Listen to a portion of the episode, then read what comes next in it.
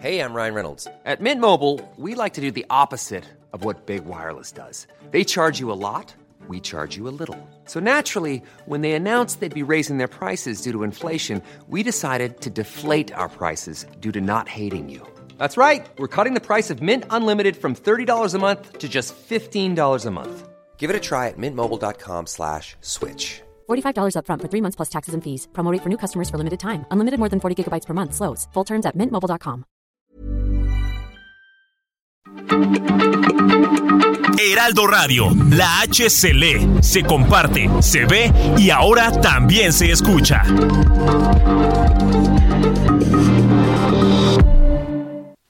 Las noticias. ¿Qué tal? ¿Cómo le va? Buenas tardes. Estás a punto de escuchar Yo soy Javier Alatorre. las noticias con Javier Alatorre. La vamos a pasar muy bien. Comenzamos. En Soriana, este buen fin lo damos todo. Además de todas las promociones, ahorros y descuentos, en todas tus compras acumulas puntos dobles en tu tarjeta recompensas. Sí, puntos dobles en tu tarjeta recompensas del 18 al 21 de noviembre. Soriana, la de todos los mexicanos. A noviembre 21, aplica restricciones. Ahora puedo regalar un pedacito a cada nena, solo un pedacito. Me partiste el corazón, ay mi corazón, pero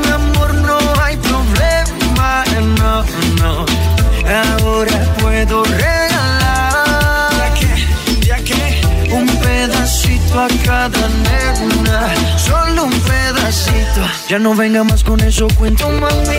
Si desde el principio siempre tuve ti, nunca me avisaron cuál era el problema. Te gusta estar rodando por camas. Ah, ahora me tocó a mí cambiar el sistema, andar con gatas nuevas, repartir el corazón sin tanta pena. Ahora Es el mismísimo Maluma, que no sé si todavía anda en Qatar, pero bueno, ya ve que por lo menos en el tema deportivo, pues toda la atención está puesta por ahí en Qatar, en el deportivo y en otras cosas también. Bueno, el Maluma, francamente, le va muy bien. Esta canción se llama Corazón. Él estuvo, pero en, eh, ¿cómo se llama? Estuvo un día antes, el, el sábado, ahí en la apertura del festival en una ciudad que se llama Doha. Bueno, pues muy bien, es una celebridad, el Maluma. A mí la canción El Tucotaca, francamente, me parece, pues me parece así como, eh, pues que la hicieron al vapor, así como, ¿te acuerdas del Huacahuaca de la, donde la Shakira, sí, ah, bueno, pues hay que hacer algo igual, así sobre las rodillas, se enfriega rápido, necesitamos una canción. Está malísima, malísima con M de maldad. Bueno, qué gusto saludarlo. Esta, esta tarde fresquecita, es una tarde fresquecita, tenemos el, Frente Frío número 10 llegando al país, es normal, pues ya empiezan a cambiar las temperaturas, cuídese un poquito nada más, no, no, no ande en cuerpecito ni con ropa muy ligerita, sobre todo nuestros amigos allá en el norte del país. Y atención también nuestros amigos que nos escuchan allá en los Estados Unidos, porque se viene una semana de muchísimo movimiento. Desde luego ya hay una situación de nevadas, de nevadas fuertes en algunas localidades de los Estados Unidos. Qué maravilla, con unos paisajes fabulosos. Nada más que hay que tener muchísimo cuidado con la nieve. Y la movilización que van a tener allá en eh, los Estados Unidos a lo largo de toda la semana, pero por ahí de, mire, mañana y el miércoles, aquello va a ser una cosa impresionante, porque es el equivalente a nuestras navidades. Ellos también celebran la Navidad, desde luego, pero la fecha más importante para los norteamericanos es el Día de Acción de Gracias, el Thanksgiving, le dicen allá en los Estados Unidos. Entonces el jueves van a preparar el pavo delicioso, un pavo con unas salsas ahí de, de arándanos y demás. Ellos combinan un poquito lo dulce con lo salado y no sabe qué cosa tan deliciosa. Pero, pues es el día de mayor eh, movilización, ¿no? La gente regresa a sus casas y se reúnen los amigos, se reúnen la familia y van y compran un jamón enorme en una, en una lata y también lo pueden preparar así horneado, le ponen unas rebanadas de piña, de cereza, clavo, cosas así. Y también es buenísimo, es buenísimo, con, con un gravy ahí este, muy, muy rico. Ay, se me antojó una rebanadita de pavo. Quienes celebren el Día de Acción de Gracias en México, bueno, pues nos avisan y por ahí les caemos. ¿Cuánta gente se va a mover? Millones. Se calcula que solo entre miércoles y jueves, porque eh, esta, esta eh, tradición pues tan arraigada ya en los Estados Unidos, pues eh, son 55 más o menos, ¿sí? Más o menos 55 millones de personas, imagínense ustedes los que se movilizan. Entonces, pues los aviones están carísimos y no nada más los aviones, los precios de, de los combustibles, de la gasolina, ante la demanda, desde luego, hay quienes se están preparando con algunos bidones y llenan sus tanques y entonces pues también está carísimo, pero lo van a pasar muy bien. Eh, felicidades a todos nuestros amigos. Un poquito más adelante vamos a hablar de, esta tradición tan arraigada ya en los Estados Unidos. Viene más o menos de mediados del siglo XVII, 1620, es más o menos como la tienen eh, fechada ya en los Estados Unidos, cuando unos migrantes, pues sí, ¿no? Un país de migrantes, así es nuestra América toda, México y también los Estados Unidos, pues se construyó precisamente esas fusiones y esas migrantes, aunque ahora pues se trate de negar toda esa situación, pero no es así. Entonces estos ingleses, imagínense, pues migraron por la pobreza en 1620, ¿no? Y llegaron a territorio desconocido, llegaron a, lo que hoy es Estados Unidos, y entonces pues eh, no llegaron con una mano atrás y otra adelante, y pues ahí les echaron la mano Em, las, eh, eh, los eh, originarios, los pueblos originarios, como ahora se les dice allá en todo, en todo el mundo, entonces, este, pues todos los nativos les enseñaron, les dijeron, mira, la tierra se siembra así, todo esto se hace así, aguas con el frío, abrígate muy bien. Y nombre, pues lo hicieron muy bien entre los dos. Y en agradecimiento, estas familias inglesas que les fue muy bien y que tuvieron una cosecha gracias a las enseñanzas de, los nativos de, la región, lo que hoy conocemos como Massachusetts. Entonces dijeron, oigan, pues vamos a sentarnos todos a la mesa en un agradecimiento, vamos a dar gracias, gracias a Dios y gracias a ustedes también que nos enseñaron cómo sobrevivir a estos inviernos brutales y cómo sobrevivir a la pobreza. Mire cómo han cambiado las cosas, ¿no? Han cambiado muchísimo toda esta situación, ahora todo se ve políticamente distinto, ¿no? Pero la verdad es que ese es el origen, el agradecimiento eh, para, para, sobrevivir pues a, a esos fríos y a esa pobreza y que gracias a los nativos de lo que hoy es Massachusetts le dijeron, oye, pues tú, este, carapálida, ¿no? Con todo respeto, este, te voy a enseñar cómo se debe cultivar la tierra. Y pues les fue muy bien a las dos partes y por eso, digo, de pronto se olvida, incluso allá en los Estados Unidos, cuál es el origen del Día de Acción de Gracias, pero está muy arraigado, es, eh, tiene en algunas ocasiones pues mayor importancia que las fiestas de, que las fiestas de diciembre es cuando la gente se reúne. No es el tema de regalos, el tema de regalos y eso pues ya llega hasta la Navidad, pero es cuando se reúnen, pues, eh, familia, hágase de cuenta como la Nochebuena, pero este, en la versión de Thanksgiving que está llegando a nuestro país, pues a mí me daría mucho gusto que también, eh, así como muchas de las tradiciones mexicanas, se están acomodando allá en los Estados Unidos, yo no le vería nada de malo tener también una jornada de acción de gracias.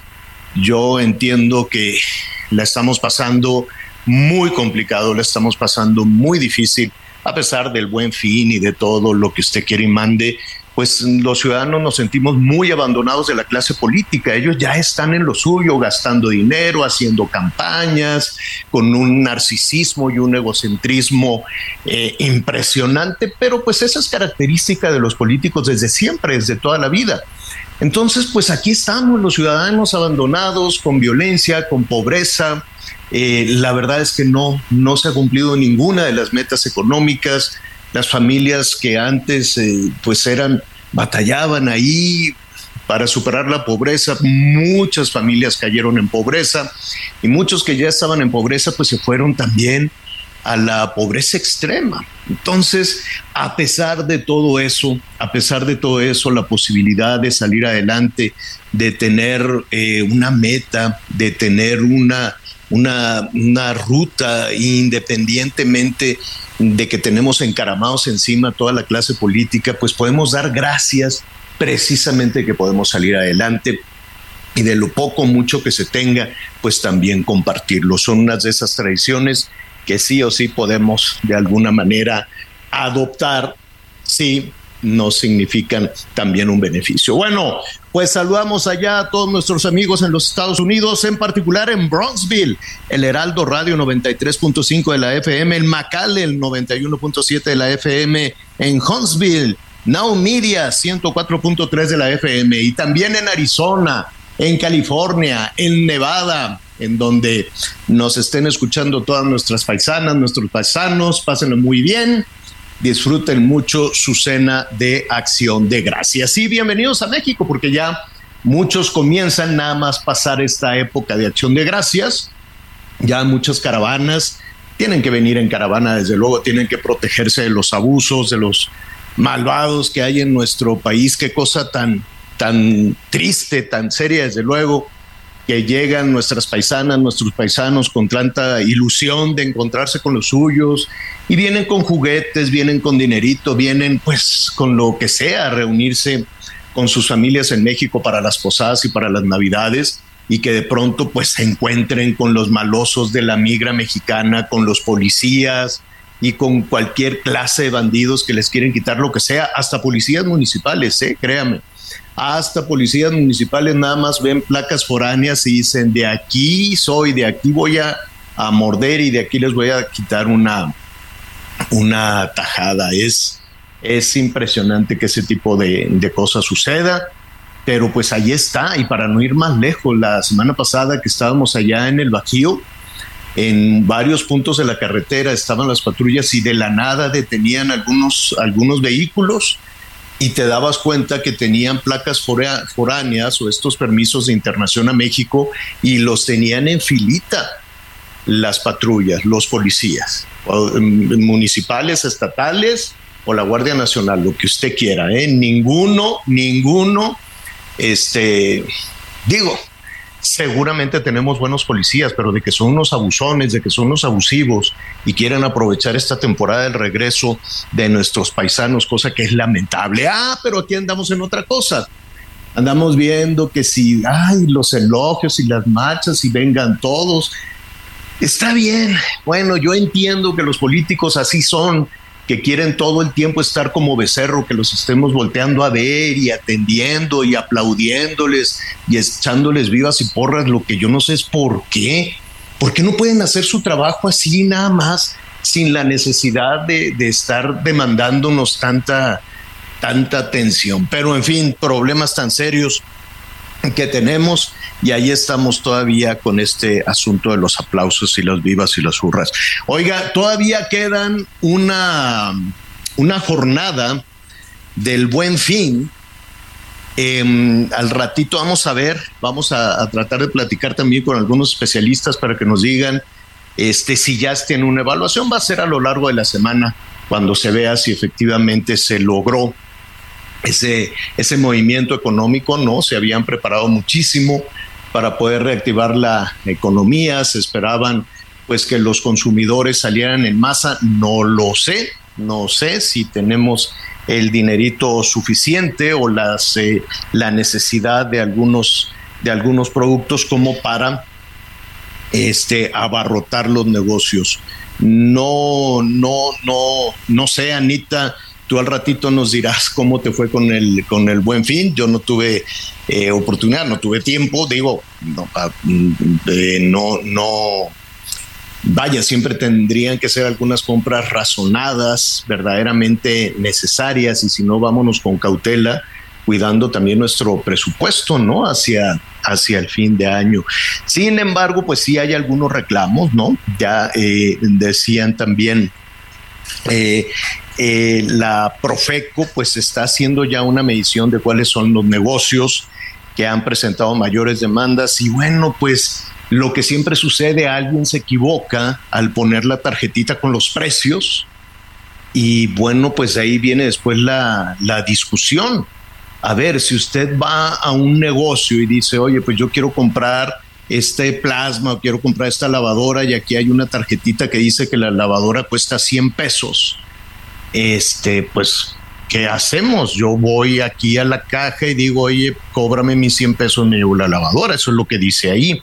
Hubo un caso que llamó muchísimo la atención en el Estado de México, en un negocio del Estado de México, en una en una plaza comercial, en una tienda así de muchos negocios, pusieron a la venta un abrigo. Y entonces el abrigo decía que costaba 16 pesos. Entonces la gente se lo probó, dijo, ay, sí, está bonito y mira, sí está bien barato, a 16 pesos. Pero era un abrigazo que costaba 16 mil pesos. Entonces al dependiente, al empleado del negocio, que en muchas ocasiones no tienen mucha experiencia porque son empleos temporales, eh, son personas que se contratan desde el buen fin hasta Reyes, hágase de cuenta toda esta temporada, y en ocasiones no tienen eh, eh, la, pues el entrenamiento para poder poner estas cosas y se le ocurrió poner la tarjetita de 16 pesos. Bueno, pues se armó la de Dios es grande, tuvo que entrar la Profeco y este dicen que pues bueno, que lo solucionaron conciliando. Conciliando me quiero imaginar que convencieron al consumidor pues de que era imposible un abrigo de 16 mil pesos, que debe ser un abrigazo desde luego por ese costo, este, pues que te lo vendan a, a 16, ¿no? Yo creo que ahí sí pues tenía que haber conciliado. Pero bueno, ya sabe, las mayores quejas han sido en equipos de cómputo, en la laptop, en el teléfono inteligente, en una serie de cosas. Es eh, de lo que más eh, se han registrado, se han registrado quejas. Y pues la Profeco, eh, por lo que está reportando esta mañana, ha estado trabajando y trabajando mucho en las reclamaciones. Dice que se ha recuperado a favor de los consumidores 350 mil pesos, un poquito más. 354 mil pesos a favor de los consumidores por cancelación de compra y por cobro indebido. Entonces, pues eh, habrá que ver, en, estos dos conceptos pues, puede caber de todo, ¿no? absolutamente de todo, que usted va y compra algo y resulta que que no funcionaba o que venía incompleto o que no o que no servía, en fin, eh, al ratito le vamos a decir también cuáles son los negocios que tienen más reclamaciones. Todo esto va a continuar el día de hoy. Si usted ve la oportunidad, efectivamente puede haber oportunidades para que eso, para, pues no sé si necesita usted algo, algo que sea verdaderamente necesario, un equipo necesario, eh, para los chamaquitos, para la escuela, ya sabe que si la computadora, la laptop, en fin, todo este, todo, todo este tema que sí es una herramienta útil, a menos de que sea un equipo absolutamente necesario en su casa, que diga, sí, necesitamos esta lavadora, necesitamos esto, y hágalo desde luego tiene que tomar en cuenta los ingresos, cuánto les, sobra, en fin. Em, hay que gastar lo que se tiene, no hacer un cálculo de decir, bueno, pues igual y me cae un dinerito extra, no, no, no, no y, siempre considerar que es importante hacia final del año saldar las deudas que se tiene. Eh, de cualquier forma, cualquier asunto, pues ahí está la Profeco, los vamos a, a buscar desde luego esta semana para que nos den la asesoría. El teléfono ya lo sabemos, 55 eh, 688722, si no me equivoco, ese es el de la Profeco. Bueno, muy bien. Oiga, pues eh, yo dije, me compraré la playera, no me compraré la playera. Mañana, em, mañana es el, eh, es el partido y se nos va a cruzar un poquito con el programa, creo, porque si no me equivoco es, es a las nueve, es a las nueve de la mañana, entonces sí la libramos. Ya después del partido, pues ya sabe, sintoniza el programa, aquí vamos a estar con usted, le vamos a tener también más detalles de lo que está sucediendo por allá en Qatar. eh, ya arrancó, ¿no? Este, saludos a Ecuador, los cataríes, bueno, pues no, no sé, he estado por ahí viendo que es la primera ocasión en que un anfitrión de un mundial es derrotado a la primera. Pues eso les pasó allá en Qatar. Es un país chiquitito, es un país como de dos, dos y cacho, casi tres millones eh, de, de personas. Es absolutamente rico, ¿no? Eh, sobre todo por los recursos naturales, por el tema del petróleo pero pues eh, ya arrancó el tema del fútbol. Mañana va este México-Polonia. Así es que yo creo que voy a sacar la playera que ya tenía por ahí. Entonces, eh, pues, eh, pues pendientes. Ojalá le vaya bien a la selección. Ojalá le vaya bien y muy bien. Pero pues eso ya lo veremos mañana en el debut. Antes de hacer una pausa, me da muchísimo gusto saludar a Anita Lomelí. ¿Cómo estás, Anita?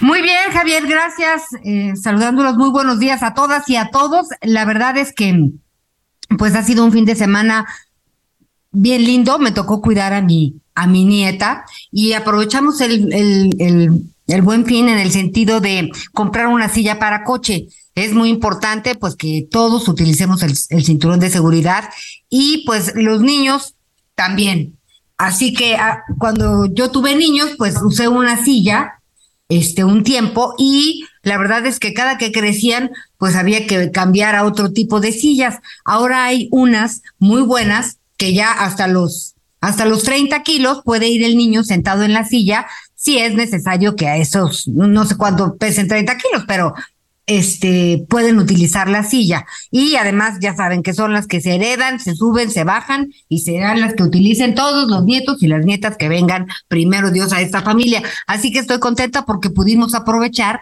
y luego mi mamá tenía ganas de una pantalla y también la encontré. Todavía hoy es el último día y pues estamos decidiendo los hermanos si es lo que le regalamos en esta Navidad porque tenía muchísimas ganas este, y sí, ya su televisión, pues ya la veo ya un poquito viejita. Entonces, pues nos fue muy bien, pero sí hice mi tarea como tres meses antes de estar viendo pues, sillas aguantadoras, sillas que pues eh, son caras, ¿eh? La verdad es que así, que usted diga que baratas, no, sí son caras, pero es una inversión y pueden ir los niños viendo para adelante, viendo para atrás, le puede usted poner un espejo y del retrovisor va espejeándose con el niño. Entonces, la verdad es que eh, interesante, pero sí hay que hacer la tarea porque sí encontré tres lugares en donde estaba y en una estaba dos mil pesos más, más barata desde el principio. Y cuando fue el buen fin, este sí me, me, me, combino muchísimo. Mercadear a mí no me gusta, se lo confieso, pero tiene su chiste. Vale la pena realmente planear en la medida de, de las posibilidades, sí lo que necesita. Y mire, eh, de repente va uno y yo digo, chin, se me pegó, ¿no? Antes usaba mucho esta frase. Ya la verdad es que cada vez se me pegan menos cosas. Este, y sí digo, a ver, ¿qué tanto necesitamos? ¿Qué? ¿No? Y luego, como en esta familia, las tres mujeres nos, nos, este, pues jugamos con las tallas, pues la verdad también nos va muy bien y pues que alguien invierta en su saco, la otra en los pantalones, la otra en el vestido y hay que organizárselas, hay que organizárselas porque sí, vale la pena este disfrutar, a todos nos gusta darnos un gustito, pero sí he tratado, por lo menos en esta familia, de decirles, oigan, no están sencillas las cosas, nunca lo han estado, pero yo ahora sí siento un poquito más eh, presionado el tema de la economía en casa. Entonces, un medio punto a apretarse el cinturón es importante para después, en enero, pues esta, esta cuesta que tanto nos cuesta, valga la redundancia, sea un poco transitoria, llevadera. Vienen muchos pagos, ¿no? Por cierto, el predial en distintas partes del país y si usted ya lo empieza a considerar y poder pagar, pues es muy importante porque hay ciertos descuentos. Vamos a buscar en qué hay descuentos para que los considere en la medida de lo que usted desee antes de, de hacer este, pues los gastos con el aguinaldo, ¿no? El otro día me decía una amiga, ay, ya quiero que me den el aguinaldo, pero no quiero que me lo den. Y le digo, no, hombre, ya que nos lo den, sea como sea. Y me dice, no, porque ya lo debo. Eso es lo que tenemos que evitar, este, me, me, pasa un día sí y otro también, pero sí hay fórmulas y hay que utilizarlas. ¿Les parece si hacemos una pausa? Estamos en las noticias con Javier Alatorre. Este día es un día de asueto, así que nos da muchísimo gusto que nos esté acompañando. Hacemos una pausa y ya volvemos.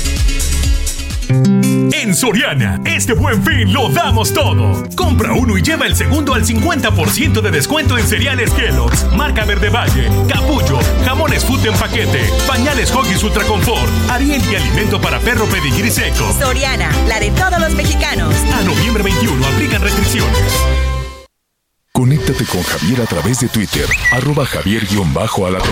Sigue con nosotros. Volvemos con más noticias. Antes que los demás. Heraldo Radio, la H se lee, se comparte, se ve y ahora también se escucha.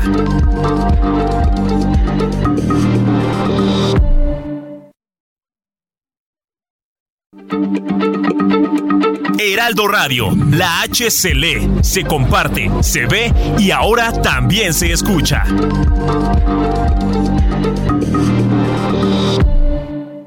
Todavía hay más información. Continuamos. El 12 de noviembre se celebra el Día Mundial contra la Neumonía, una enfermedad que representa la quinta causa de muerte en México, pero que se puede prevenir a través de la vacunación. Consulta con tu médico sobre las vacunas recomendadas para ti y tu familia. Acude hoy al hospital, clínica de salud o centro de vacunación más cercano y protégete. Porque cuando prevenimos, respiramos tranquilos. Sobre los esquemas de vacunación, consulte previamente a su médico. Un mensaje de Pfizer con autorización 22330021B0815. Las noticias en resumen. La Fiscalía General de Justicia del Estado de México investiga el linchamiento de tres personas, dos adultos y un menor de edad, en el municipio de Chalco, a quienes pobladores de la localidad señalaron de estar relacionados con varios robos. Los cuerpos de las víctimas fueron encontrados en un canal de riego con huellas de golpes y quemaduras. En Guanajuato, una ráfaga de viento provocó el desplazamiento de varios globos aerostáticos hacia una multitud durante el Festival Internacional del Globo, dejando un saldo de 12 personas heridas. De acuerdo con la Secretaría de Seguridad, Prevención y Protección Ciudadana de León, los afectados fueron atendidos y se evacuó la zona para evitar mayores daños. La cantante Taylor Swift arrasó este domingo los American Music Awards 2022, en los que se llevó los premios al Artista del Año, Video Musical Favorito, Artista Pop Femenina Favorita, Álbum Pop Favorito, Artista Country Femenina Favorita y Álbum Country Favorito. La cantautora de 32 años agradeció a los artistas que han colaborado con ella y a sus seguidores. Hoy el dólar se compra en 19 pesos con 4 centavos y se vende en 19 pesos con 76 centavos.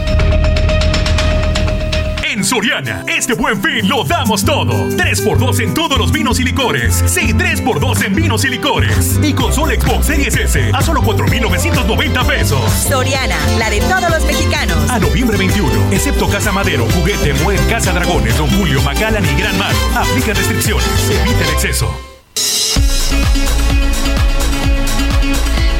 Gracias, gracias Miguelito. Bueno, pues aquí estamos de regreso, ¿no? Tenemos mucha información que compartir. En este momento en Palacio Nacional se lleva a cabo este un homenaje en función de pues el aniversario luctuoso número 100 de Ricardo Flores Magón, este considerado pues uno de los periodistas, como dice aquí, insobornables, ¿no?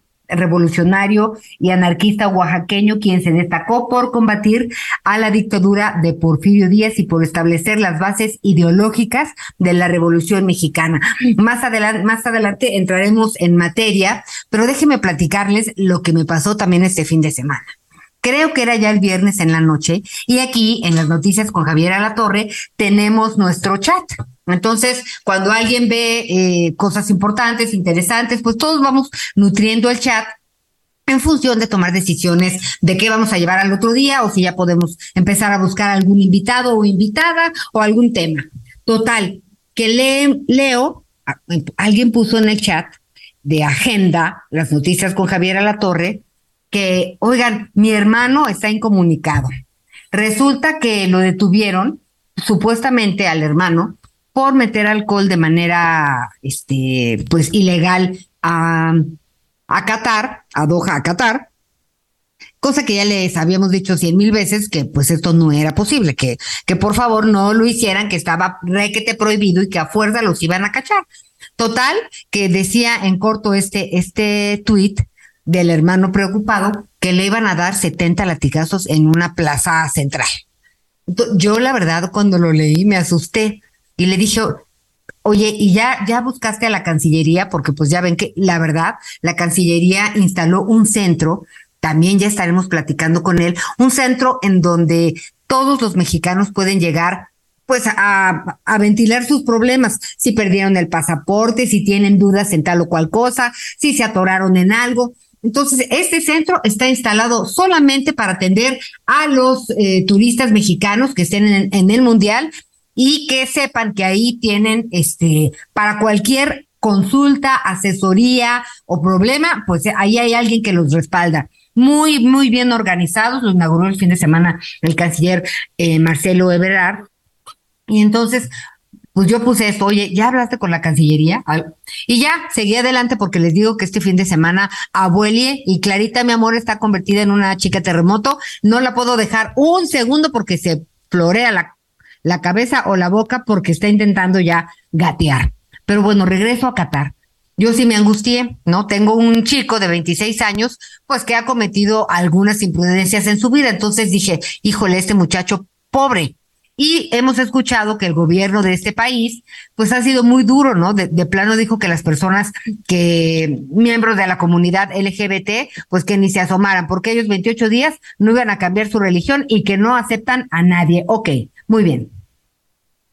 Y de repente empiezo a leer en, en mi tweet las respuestas de la gente. Miren, les ofrezco una disculpa porque me chamaquearon, como me imagino que, que a muchas personas que cayeron en, en esta en este chiste. Qué mal chiste, la verdad, porque pues digo, yo como, yo, yo sí me angustié como madre y dije, ojalá que lo solucionen. Me hablaron de la Cancillería, mi, mi buen amigo Esteban, de comunicación social, y me dijo, oye, checa, porque es falso. Y ya la Secretaría subió un comunicado, un tuit, de que no hay ningún, eh, ninguna información y ningún mexicano en problemas de, de ningún tipo. No hay ningún reporte hasta este momento de nadie que tenga problemas. Ok.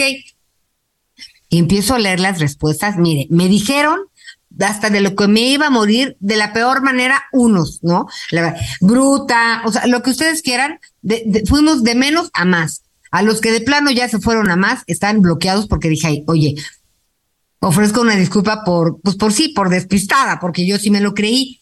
Este, pero de verdad me, me llamó la atención. Por un lado, pues la tontería de contestarme, ¿no? La verdad, si no es, si eso fue un mal chiste, pues bueno, a nadie le importa.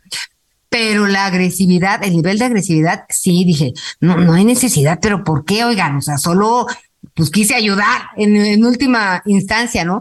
Hay que tener muchísimo cuidado porque lo que sí me equivoqué es el no haber checado que ese muchacho pues fuera el hermano, este, pero les digo, no andaba yo eh, en la investigación, traté de decir pues cómo le hacemos para organizarnos mejor. Este, pero bueno, fue horrible. No existe nadie en problemas, a nadie le van a dar latigazos y bendito Dios. Luego les leeré otras respuestas porque había unas, unos que decían qué bueno por, desobe, por desobedeciente, que también no hay necesidad. Este, y, y bueno, la verdad es que sí, me entretuve un buen rato platicando con estas personas, no que decían con los que cayeron como yo. Así que abusados y a estar pendientes de nuestros paisanos que andan por allá. Al rato les doy los datos de este centro que inauguró eh, la Cancillería en Doha para que los mexicanos que andan por allá estén tranquilos. Pero bueno, eh, lamentablemente tenemos que irnos al estado de Guanajuato porque pues ayer se registró un ataque armado en contra de las instalaciones de la comandancia de la Policía Municipal de Celaya. Y pasado el mediodía se escucharon pues los los disparos, ¿no? Eh, hay gente que anda como estruendos intensos, este, que asaltaron y alertaron a las fuerzas de seguridad. En redes sociales aparecieron varios videos que mostraban esta agresión en contra de los vehículos y pues del inmueble. Pero vámonos con Gaby Montejano, corresponsal del Heraldo en Radio en Guanajuato, y pues tiene los detalles de esta, de, de esta tragedia. Adelante, Gaby. Hola, ¿qué tal? Muy buena, muy buenos días. Así es, tres policías municipales lesionados, ocho presuntos delincuentes sin vida y uno lesionado, además de dos vehículos y varias armas decomisadas, fue el saldo que dejó este ataque a la comandancia de la Policía Municipal en Celaya. Después de este mediodía del domingo se alertó sobre las detonaciones en contra de la comandancia ubicada al norte del municipio en la comunidad de San Juan de la Vega. En redes sociales, como tú ya bien lo referías, se viralizaron varios videos del ataque y en ellos se observan las detonaciones contra el inmueble, las camionetas e incluso a algunos de los presuntos responsables. De forma inmediata se registró un operativo entre el municipio, estado y federación.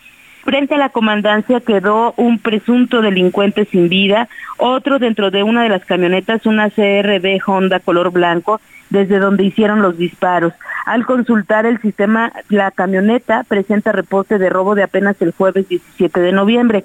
La carretera Celaya-San Miguel de Allende, que es donde se encuentra esta, esta comunidad, fue cerrada en todos sus tramos por al menos tres horas.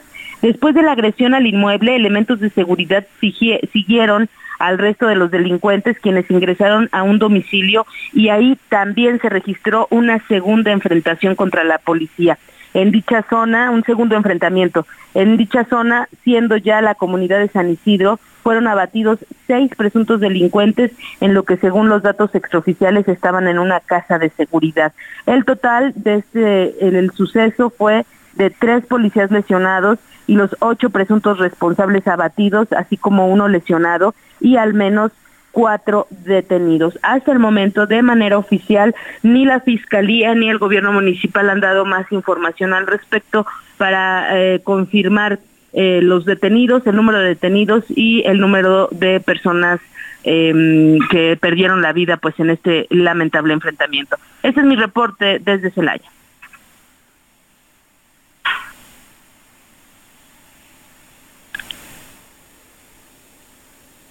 Bueno. A ver qué arrojan las investigaciones, Gaby. Estaremos muy pendientes de este, pues, del desenlace y de los responsables. Muchísimas gracias por la información. Gracias, buen día. Buen día, Gaby. Bueno, pues así las cosas en, en Guanajuato, ¿no? Eh, qué pena porque la violencia, por una razón o por otra, sobre todo en Celaya, este, pues siento que no, no, no termina de, de estar controlada con todo y y pues que la Guardia Nacional en, en, teoría está por ahí presente, pero no, no tenemos nada, no vemos que ni ahí, ni en Zacatecas, este, ni en otros lados, no estábamos viendo eh, pues algunas cosas en Aguascalientes también en cuanto a seguridad, pero bueno, ojalá que este puente no este fin de semana largo termine, termine pronto.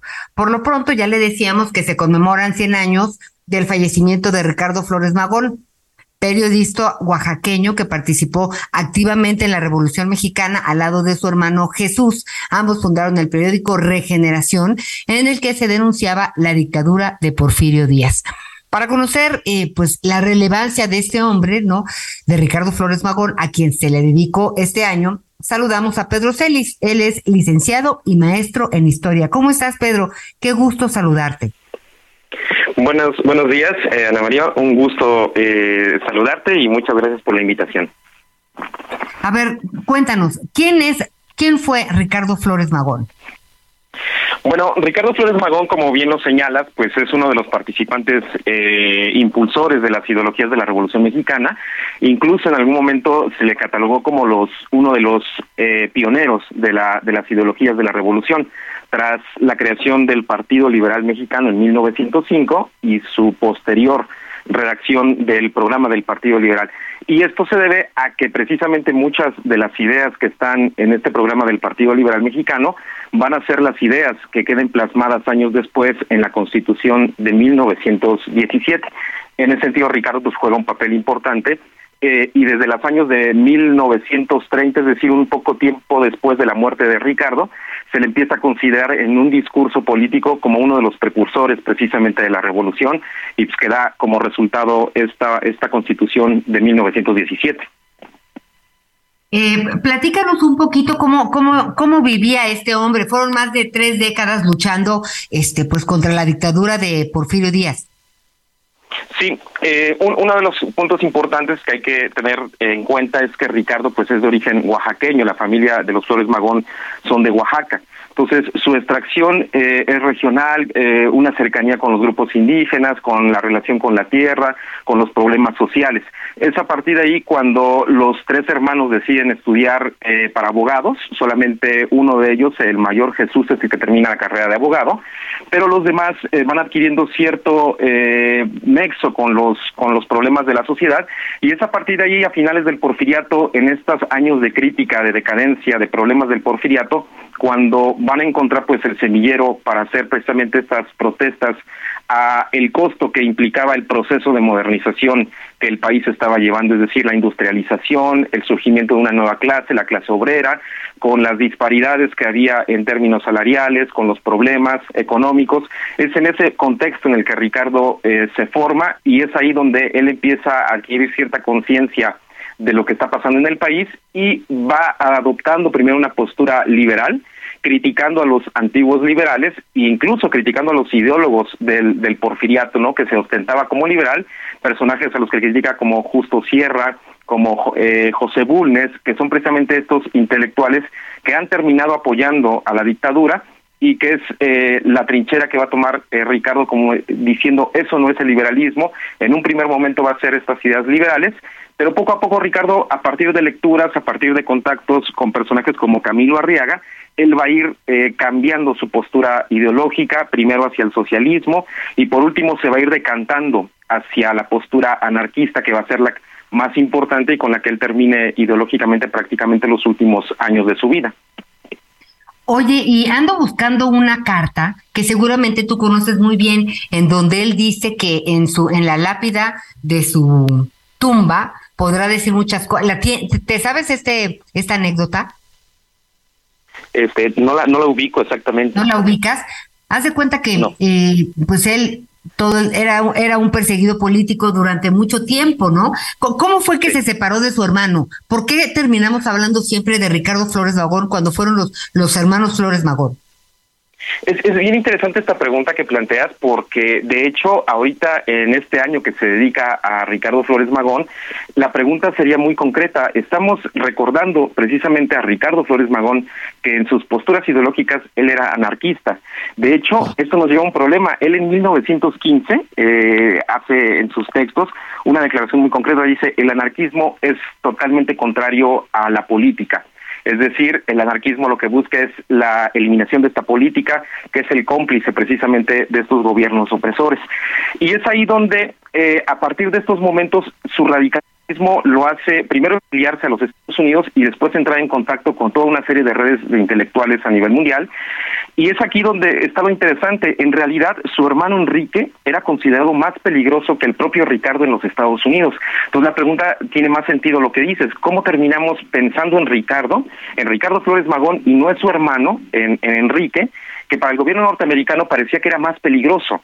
Y aquí está lo interesante de cómo terminamos hablando de Ricardo Flores Magón y conmemorando 100 años de su muerte y dándole, dedicándole un año, porque resulta paradójico. Es decir, toda esta construcción que tenemos de Ricardo, en realidad la construye Enrique. Es decir, Enrique, eh, eh, pensemos en un aspecto. Él participa, Ricardo y Enrique participan en la elaboración del, del programa del Partido Liberal en 1906. Problema, Enrique no estaba de acuerdo, no aceptaba ese documento y entonces hoy en día lo tenemos como que es el gran documento donde se refleja la ideología de Ricardo Flores Magón. Lo que sucede es que a partir de la década de los 30, Enrique lo que hace es dedicarse a modificar la figura de su propio hermano, para exaltar esta figura y atribuirle ciertas características que Ricardo nunca quiso que se le atribuyeran, es decir, el apoyo a un gobierno, la creación de elementos nacionalistas a un gobierno, cuando él era totalmente anarquista. En ese sentido, lo que estamos en realidad celebrando este año, pues más bien tendría que llevarnos a una reflexión. Estamos celebrando el año de Ricardo Flores Magón, ¿por qué? Pues porque Ricardo no quisiera que se le vinculara con ningún gobierno, no quisiera formar parte de un patrimonio nacional, es decir, estaba en contra de la figura del gobierno y esto se lo debemos más bien a su, a su hermano Enrique, que es el que en la década de los 30 se dedica a construir la figura de Ricardo, a matizar a Ricardo, a matizar a un anarquista que visto a nivel mundial, un anarquista que está en favor de construcción de un Estado, pues es muy criticado a nivel mundial. Ese es el gran logro. Más que la memoria de las acciones o del personaje anarquista, lo que se está logrando es la consolidación de un discurso político creado por el propio hermano de Ricardo para insertar para insertarlos a ellos en la política de la construcción del Estado revolucionario. Entiendo lo que dices. Oye, y te voy a compartir un fragmento, es un poquitito largo, pero mira, vale la pena eh, compartirlo. Dice, eh, pues un 21 de noviembre de 1922, hace, hace pues ya 100 años, es asesinado en prisión por el gobierno de Estados Unidos, un revolucionario de los más grandes que ha dado la humanidad, el anarquista oaxaqueño Ricardo Flores Magón. En el Departamento de Justicia se dijo al señor Weinberg o Weinberg que, que nada puede hacerse en mi favor si no hago una solicitud de perdón. E, esto lo escribe Ricardo Flores Magón. Esto sella mi destino cegaré, me pudriré y moriré dentro de estas horrendas paredes que me separan del resto del mundo, pero no voy a pedir perdón, no lo haré, en mis 29 años de luchar por la libertad, lo he perdido todo y toda oportunidad para hacerme rico y famoso. He consumido muchos años en mi vida en las prisiones. He experimentado el sendero del vagabundo y del paria. Me he visto desfallecido y desfalleciendo de hambre. Mi vida ha estado en peligro muchas veces. He perdido mi salud. En fin, he perdido todo menos una cosa. Una cosa que fomento, mimo y conservo casi con celo fanático y esa cosa es mi honra como luchador. Pedir perdón significaría que estoy arrepentido de haberme atrevido a derrocar al capitalismo para poner en su lugar un sistema basado en la libre asociación de los trabajadores para producir y consumir y no estoy arrepentido de ello. Más bien me siento orgulloso. Pedir perdón significaría que abdico de mis ideales anarquistas y no me retracto. Esto afirmó y afirmó que si la especie humana llega alguna vez a gozar de verdadera fraternidad, libertad y justicia social, debería de ser por medio del anarquismo. Y dice, así es, pues mi querido Nicolás, estoy condenado a cegar y morir en esta prisión no sobreviviré a mi cautiverio, pues ya estoy viejo, pero cuando muera mis amigos, quizá inscriban en mi tumba. Aquí yace un soñador y mis enemigos, aquí yace un loco. Pero no habrá nadie que se atreva a estampar esa inscripción. Aquí yace un cobarde y un traidor de sus ideas. Esto fue eh, una carta enviada desde la Penitenciaría Federal de Estados Unidos en Leavenworth, Kansas, esto en 1920. Muy impresionante este documento, ¿no te parece? Sí, claro, y refleja creo que lo que estábamos comentando ahorita, es decir, Ricardo no hubiera querido que se le ligara con ningún eh, gobierno, con la construcción de ninguna identidad, es decir, su postura es muy radical. Y de hecho es este este último encarcelamiento en los Estados Unidos, ahí se nota la diferencia también en términos de México y Estados Unidos. Cuando él pasa eh, tiempo en cárcel en México, estamos hablando de que pasa uno, dos años en cárcel y es liberado cuando Ricardo va a los Estados Unidos y hace una declaración pidiendo que los obreros se unan para eh, disolver el gobierno y estar en contra del gobierno norteamericano, eso sí le pesa mucho al gobierno norteamericano y es ahí donde le condenan a 20 años de prisión. Es decir, es una por una declaración se le condena a 20 años hay que entender el contexto en el que en el que está viviendo los Estados Unidos, el que está viviendo el mundo, y es esta convicción de Ricardo con la que él eh, va a morir. Ese es el punto también que se, se pretende rescatar y el cómo se va vinculando esto esta idea del gobierno actual con la postura de Ricardo, ¿no? Un eh, luchador eh, incansable y siempre fiel a sus convicciones. Pero aquí el problema sería, una vez más, reconocemos a Ricardo por lo que no es, es decir, no estaba hablando de la consolidación de un Estado, no estaba hablando de la consolidación de un gobierno nuevo. Nada más como comentario, me recuerda un poquito estos, estos eh, críticas, estas críticas que se le hacían al gobierno contemporáneo, cuando se pedía, bueno, pues por ejemplo el caso de los zapatistas, súbanse al carro de la transformación y los zapatistas decían, no, ustedes bájense de ese carro, ¿no? Es quizá lo más cercano que tenemos a lo que Ricardo había dicho, es decir, esto no va por, bien, por, buen, por buen punto desde la filosofía anarquista, Ricardo no le gustaría precisamente esto. Entonces lo que estamos en realidad parece que conmemorando no es al personaje, al anarquista, sino más bien el triunfo de la construcción de un discurso político, que como discurso político es eh, un discurso, pues, en términos ideológicos, ¿no? Bueno, lo que sí fue es que además ya de, de un notado anarquista, como hemos estado platicando, socialista, activista, escritor y filósofo mexicano, pues bueno, uno de los líderes este, en la Revolución Mexicana, pues que hoy recordamos de distintas maneras y sin lugar a dudas, en un sentido, pues se abre un debate interesante. Muchísimas gracias por, por, por, por darnos luz hoy justamente que se le hace pues este este reconocimiento hoy que se conmemoran los 100 años del fallecimiento de Ricardo Flores Magón. Muchísimas gracias, Pedro Celis, eh, maestro en historia. Muchas gracias.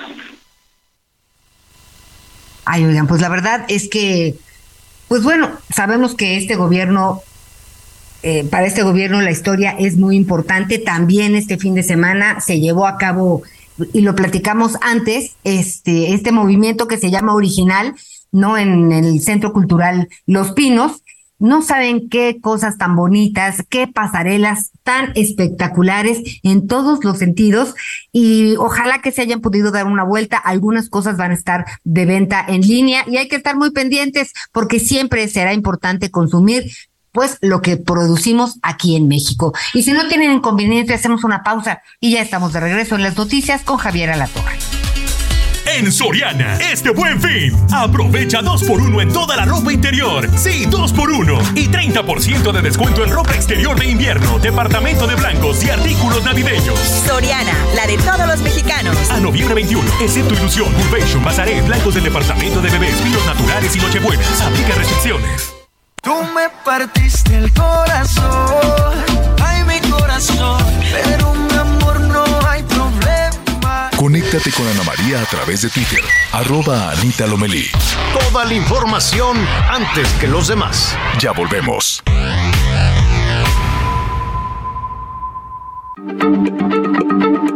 Heraldo Radio, la H se lee, se comparte, se ve y ahora también se escucha.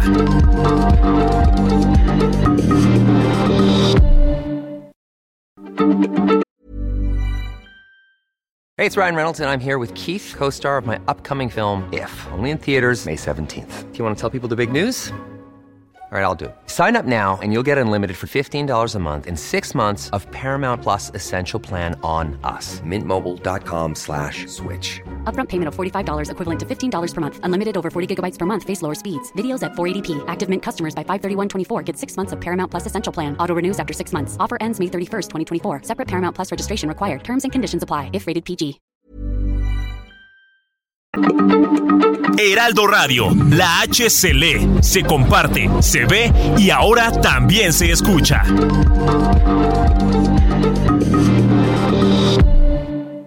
Todavía hay más información. Continuamos. En Soriana, este buen fin lo damos todo. Compra uno y lleva el segundo al 70% de descuento en llantas, pantalones de mezclilla, cuidado bucal colgate, shampoo y acondicionadores Pantene, Head and Shoulders, El Big y Fructis. Soriana, la de todos los mexicanos. A noviembre 21, excepto Silverado, Basic Concepts y BM Jeans. Aplica restricciones. La Secretaría de Seguridad Pública Estatal confirmó el hallazgo sin vida de un policía municipal que estaba asignado como escolta del presidente de Caborca, Abraham David Mier Nogales. El cuerpo fue localizado alrededor de las 8.20 de la noche del día viernes en el kilómetro 9 de la carretera que va a una población conocida como Las Calabazas. Según el reporte, el oficial municipal fue víctima de privación ilegal de la libertad horas antes de su ejecución, pero en el municipio de Pitiquito, Sonora, el cual colinda con Caborca. Las autoridades confirmaron que este cuerpo sin vida se trataba de un policía municipal en activo que estaba asignado a la presidencia municipal de Caborca. Al lugar llegaron elementos de la Fiscalía General de Justicia del Estado para asegurar la escena, recabar información y comenzar las investigaciones correspondientes por este homicidio. Sin embargo, te comento que al momento no ha dado una postura por estos hechos. Este es el reporte. A partir de este domingo, Oaxaca ya cuenta con un nuevo recinto para las expresiones artísticas y culturales. Se trata del Centro Cultural Álvaro Carrillo, el cual fue inaugurado por el gobernador Alejandro Murat, cuya inversión fue de 360 millones de pesos para cumplir los estándares internacionales que permitirán generar nuevos circuitos turísticos y culturales en el estado. El mandatario estatal indicó que este lugar permitirá ampliar la oferta cultural y la participación de las y los artistas oaxaqueños. Además, agradeció a los arquitectos Mauricio Rocha, Gabriela Carrillo, Alberto Calach y Tatiana Bilbao, quienes conceptualizaron esta obra, así como la presencia de políticos y empresarios que han apoyado al Estado, como Carlos Slim, Alfredo Harp, Roberto Hernández, Fernando Landeros, entre otros. Informó Liz Carmona. En Soriana, este buen fin lo damos todo. 25% de descuento en línea blanca, microondas y freidoras de aire Mave, Daewoo, Winia y Midea. Sí, 25% de descuento en línea blanca, microondas y freidoras de aire Mave, Daewoo, Winia y Midea. Soriana, la de todos los mexicanos. A noviembre 21, aplica restricciones.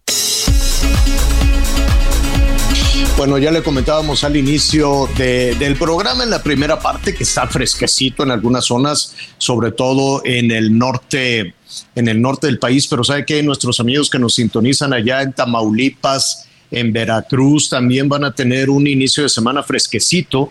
Es el Frente Frío número 10 y les van a caer unos aguaceros enormes hacia el sur sureste, así es que pues habrá que estar ahí muy muy pendientes. Atención el sur de Veracruz, Tabasco, de nueva cuenta Chiapas. Ah, cómo les ha llovido en en Chiapas y bueno, pues allí en la península en la península de Yucatán, algunas personas que aprovecharon el el, eh, el puente Sotototototote este que arrancó el jueves. No, Anita arrancó el jueves, no tienen llenadera ya parecen diputados.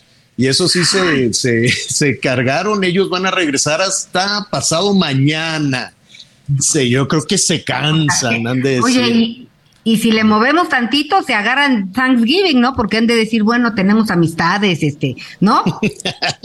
el, echan la semana. El, el, Thanksgiving, como les dice Fernanda, Fernanda de la Torre, le enviamos un saludo. Oye, bueno, pues eh, mire, Ay, ay, ay, ¿cómo está eso? ¿Qué decían Jalisco nunca pierde y cuando pierde arrebata? Yo sé que en muchas ocasiones pues tenemos un poquito de, un poquito de, frustración cuando no alcanzamos unos temas, unos, unas metas, ¿no? Y eh, sobre todo eso es también un aprendizaje. Muchas, en muchas ocasiones, este, las niñas, los niños, cuando no tienen esta tolerancia a la frustración, pues se convierten en unos chamacos malcriados y después evolucionan a políticos, ¿no?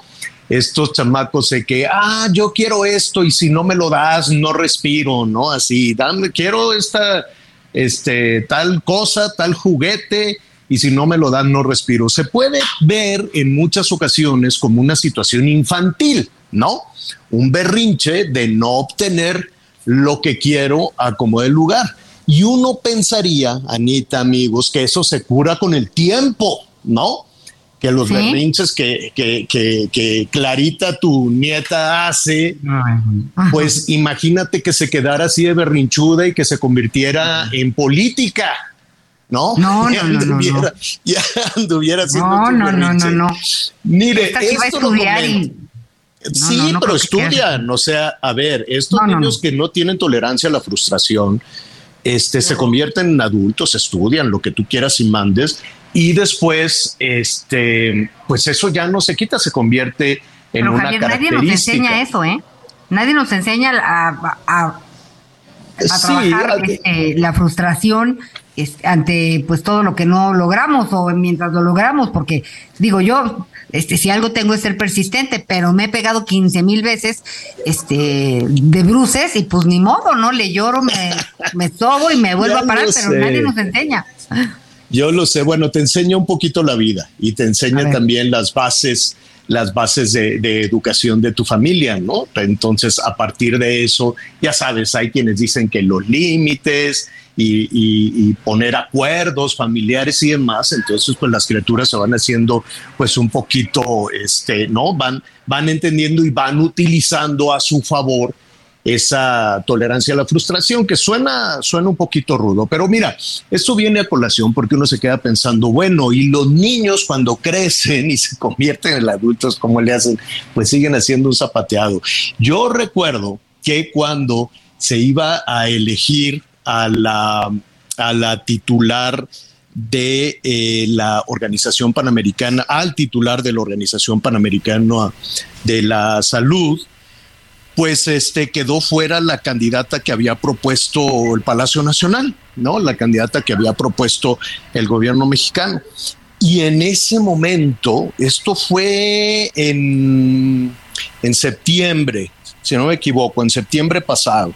Entonces quedó fuera la, Nadine Gassman, que le mandamos un saludo, y entonces ella era la candidata de México a dirigir la Organización Panamericana de la Salud y simplemente toda la organización emitió sus votos y ella quedó fuera. Dijeron, no, ella no, si no me equivoco, quedó un brasileño. Y entonces, para sorpresa de todos, se levanta López Gatel, y dijo que había fraude, que estaba sospechoso, que tenía que haber ganado su candidata y todos se volteaban a ver como diciendo, oye, el que tú vivas denunciando fraudes en tu país toda la vida no quiere decir que nosotros somos como, como, como tú, ¿no? No quiere decir que nosotros estamos pensando en que si pierde, si pierdo, me hicieron fraude y me hicieron trampa. Y si gano, estuvo bien. Vamos a escuchar lo que dijo ante la mirada insólita de todos los integrantes de la Organización Panamericana de la Salud, López Gatel, cuando perdió este Nadine Gassman, ¿no? La representante de México. Miren lo que dijo.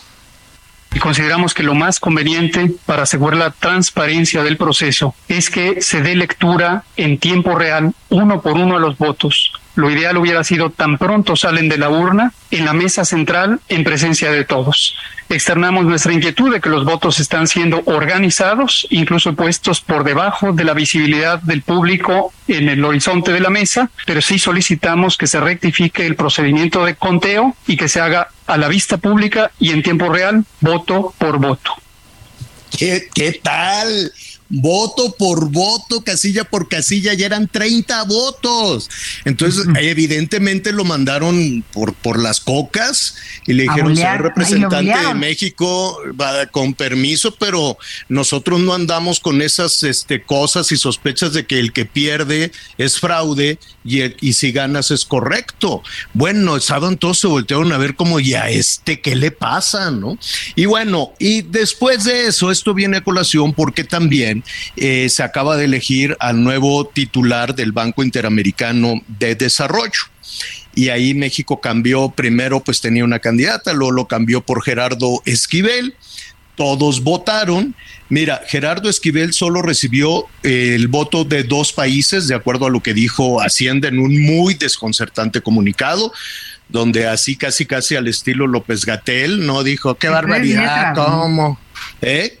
¿Qué qué?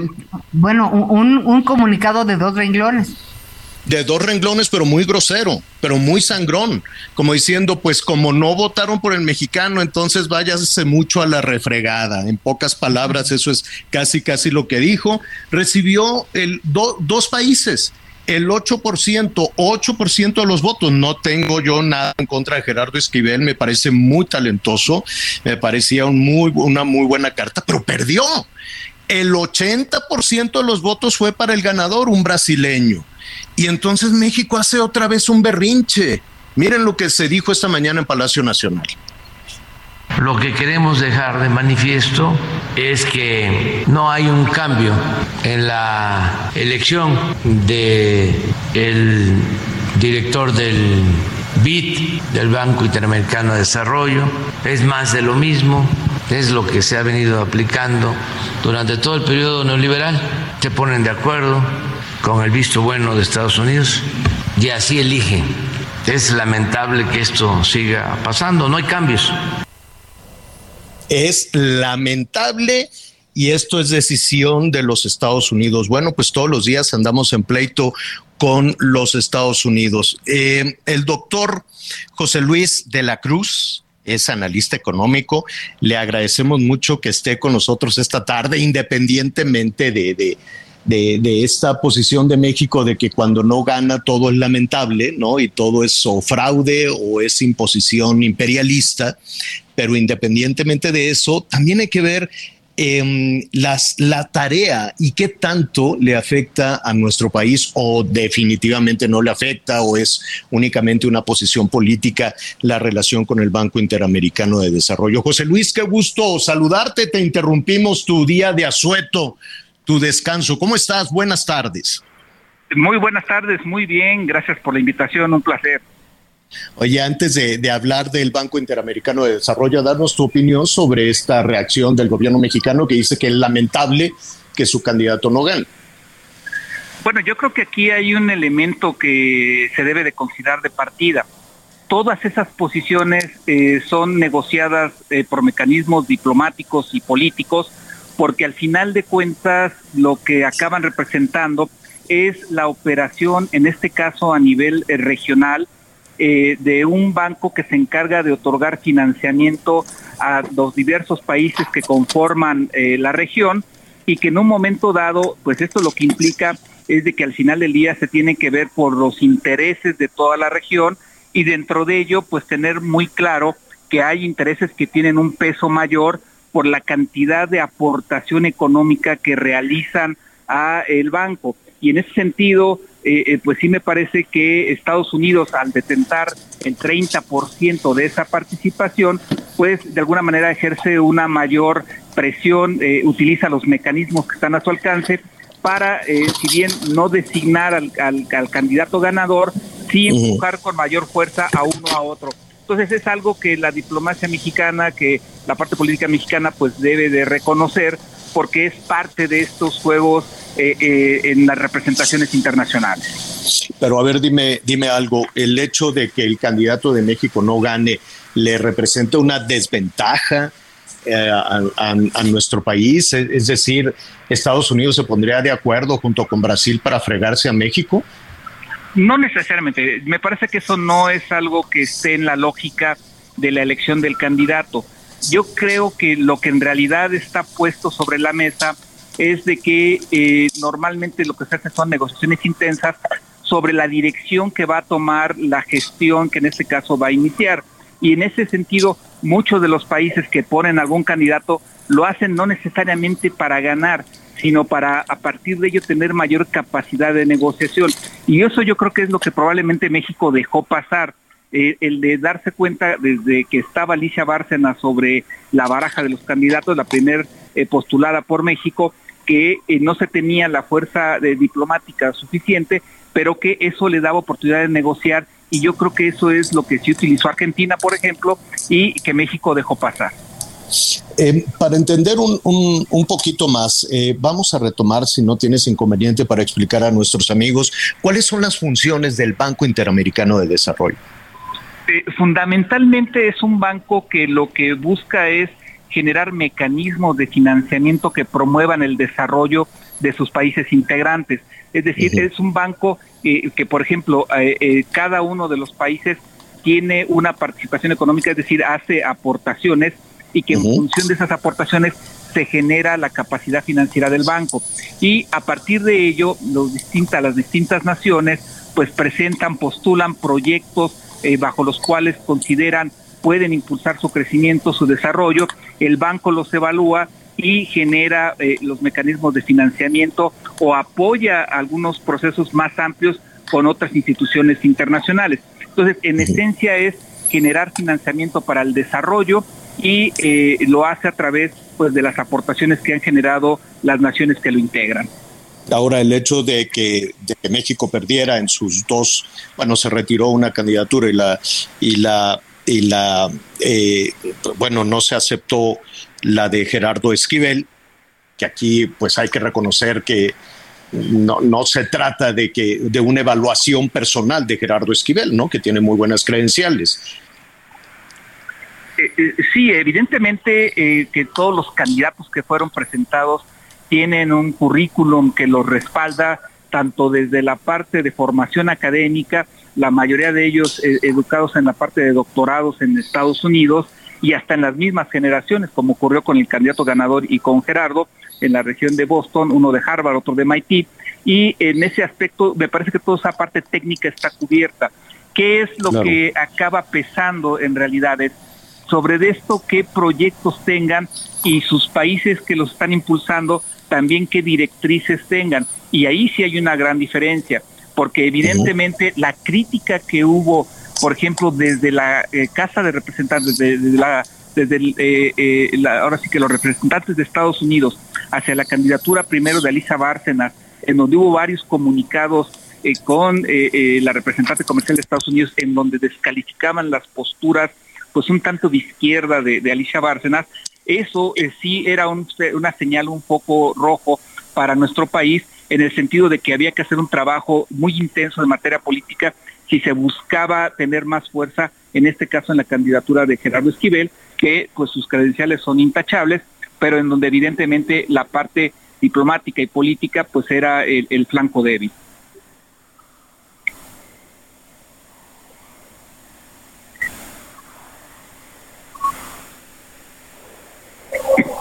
Bueno. Sí, ¿Nos escuchas? ahí los escucho yo. Ah, ah, perfecto, disculpa, ah, ya ves que con las líneas no, las líneas de teléfono ahora no tienen palabra, pero doctor José Luis de la Cruz, eh, analista económico, escuchándote muy atenta, Ana María Lomelí aquí eh, con Javier Alatorre. Además de lo que nos has explicado, yo quisiera aterrizar un poquito más el tema del BID.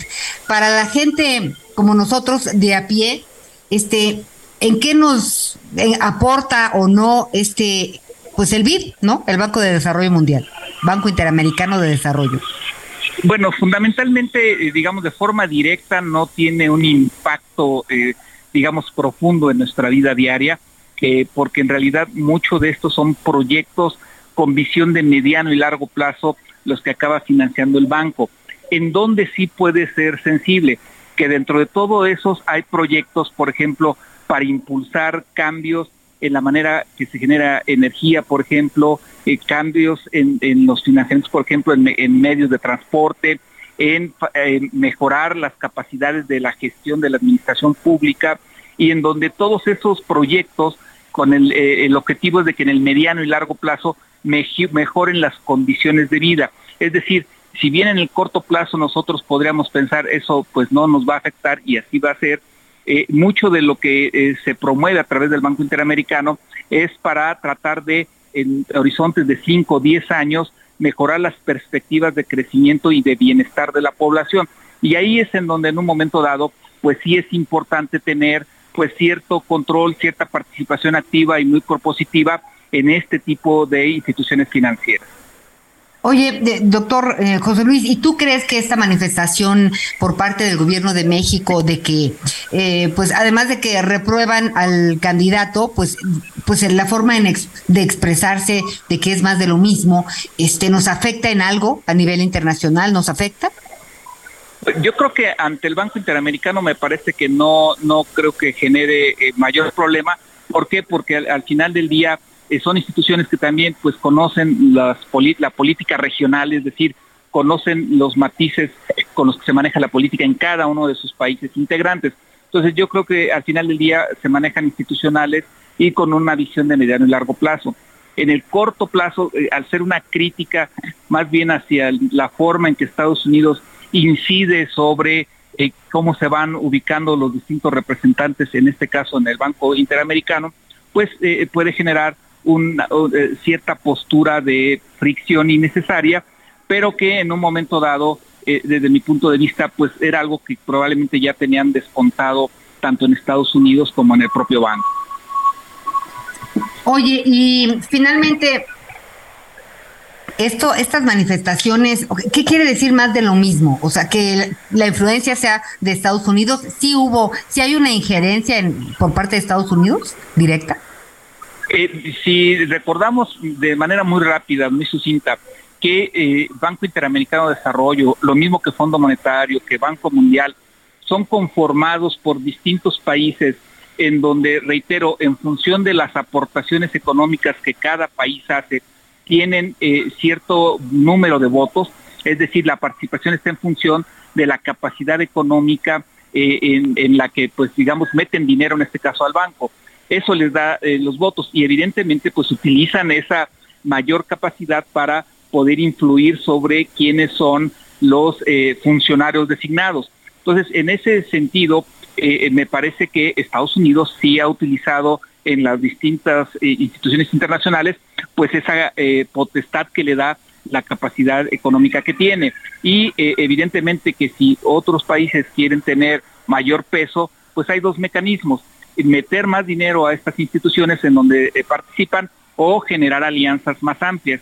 y eh, evidentemente que eso pues forma parte de este juego geopolítico que existe hasta en la ONU, en donde, por ejemplo, quienes participan en el Consejo de Seguridad, que es uno de los órganos más elevados, pues son pocos países. Entonces, es parte de este juego geoeconómico, geopolítico que existe a nivel mundial. Bien, pues muy interesante esta charla, doctor José Luis de la Cruz, analista económico. Estaremos viendo lo que suceda eh, más adelante para tener pues otra charla y seguir entendiendo estos organismos internacionales pues tienen una gran importancia porque pues establecen políticas políticas económicas en este sentido, pues que tendrán que permear para abajo, o sea, que de alguna manera o de otra tendrán que tener un impacto, pues, en nuestro bolsillo de, pues esperemos que de manera positiva. Muchísimas gracias. Gracias por la invitación, muy buenas tardes. Muy buenas tardes. Pues bueno, ya platicando de, de estas cuestiones económicas, ¿no? Fíjense que este fin de semana yo veía que en Xochimilco pues ya se inició la venta oficial de Nochebuenas. ¿Qué qué exposición de flores. No sé si a usted le guste, no sé si acostumbre poner eh, Nochebuenas en casa en esta, en esta época.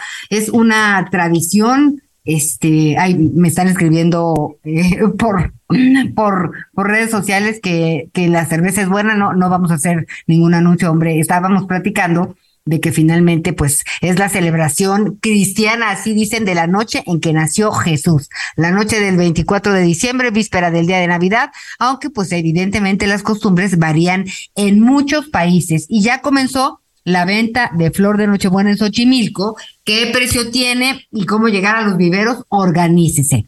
Además de la Ciudad de México, otros estados donde se produce son Michoacán, Puebla, Jalisco y Oaxaca. Es un espectáculo para pasear por los viveros, no, no podemos perdérnoslos. En México las Nochebuenas pues encabezan las decoraciones durante las celebraciones en diciembre, ya están cambiando eh, los empazúchil, que estaban en, en, las principales avenidas de nuestra ciudad. Ahí van las Nochebuenas, así que seguiremos platicando de esto después de una pausa. Un, unos cortes comerciales, un corte comercial y ya volvemos.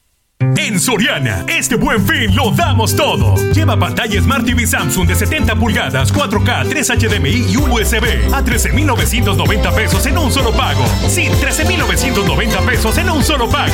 Soriana, la de todos los mexicanos. A noviembre 21, consulta modelo participante, aplican restricciones. Que llueva, baby. Agua jamaica para mí. Entre tu cuerpo encuentro vida. Te haré todo lo que me pidas. Una noche de sexo que nos dure toda la vida. Conéctate con Javier a través de Instagram. Arroba Javier-Alador. Sigue con nosotros. Volvemos con más noticias. Antes que los demás. Heraldo Radio, la H se lee, se comparte, se ve y ahora también se escucha.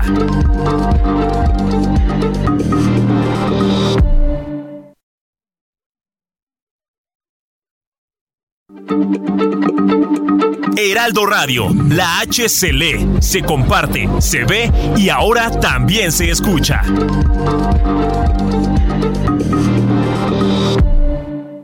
Todavía hay más información. Continuamos. El 12 de noviembre se conmemora el Día Mundial contra la Neumonía, una enfermedad que cobra miles de vidas en México al año, especialmente en niños y personas mayores. Hoy es posible prevenirla gracias a las vacunas. Consulte con su médico sobre las recomendaciones de vacunas disponibles. Porque cuando prevenimos, respiramos tranquilos. Sobre los esquemas de vacunación, consulte a su médico. Un mensaje de Pfizer con autorización 22330021B0812. Las noticias en resumen.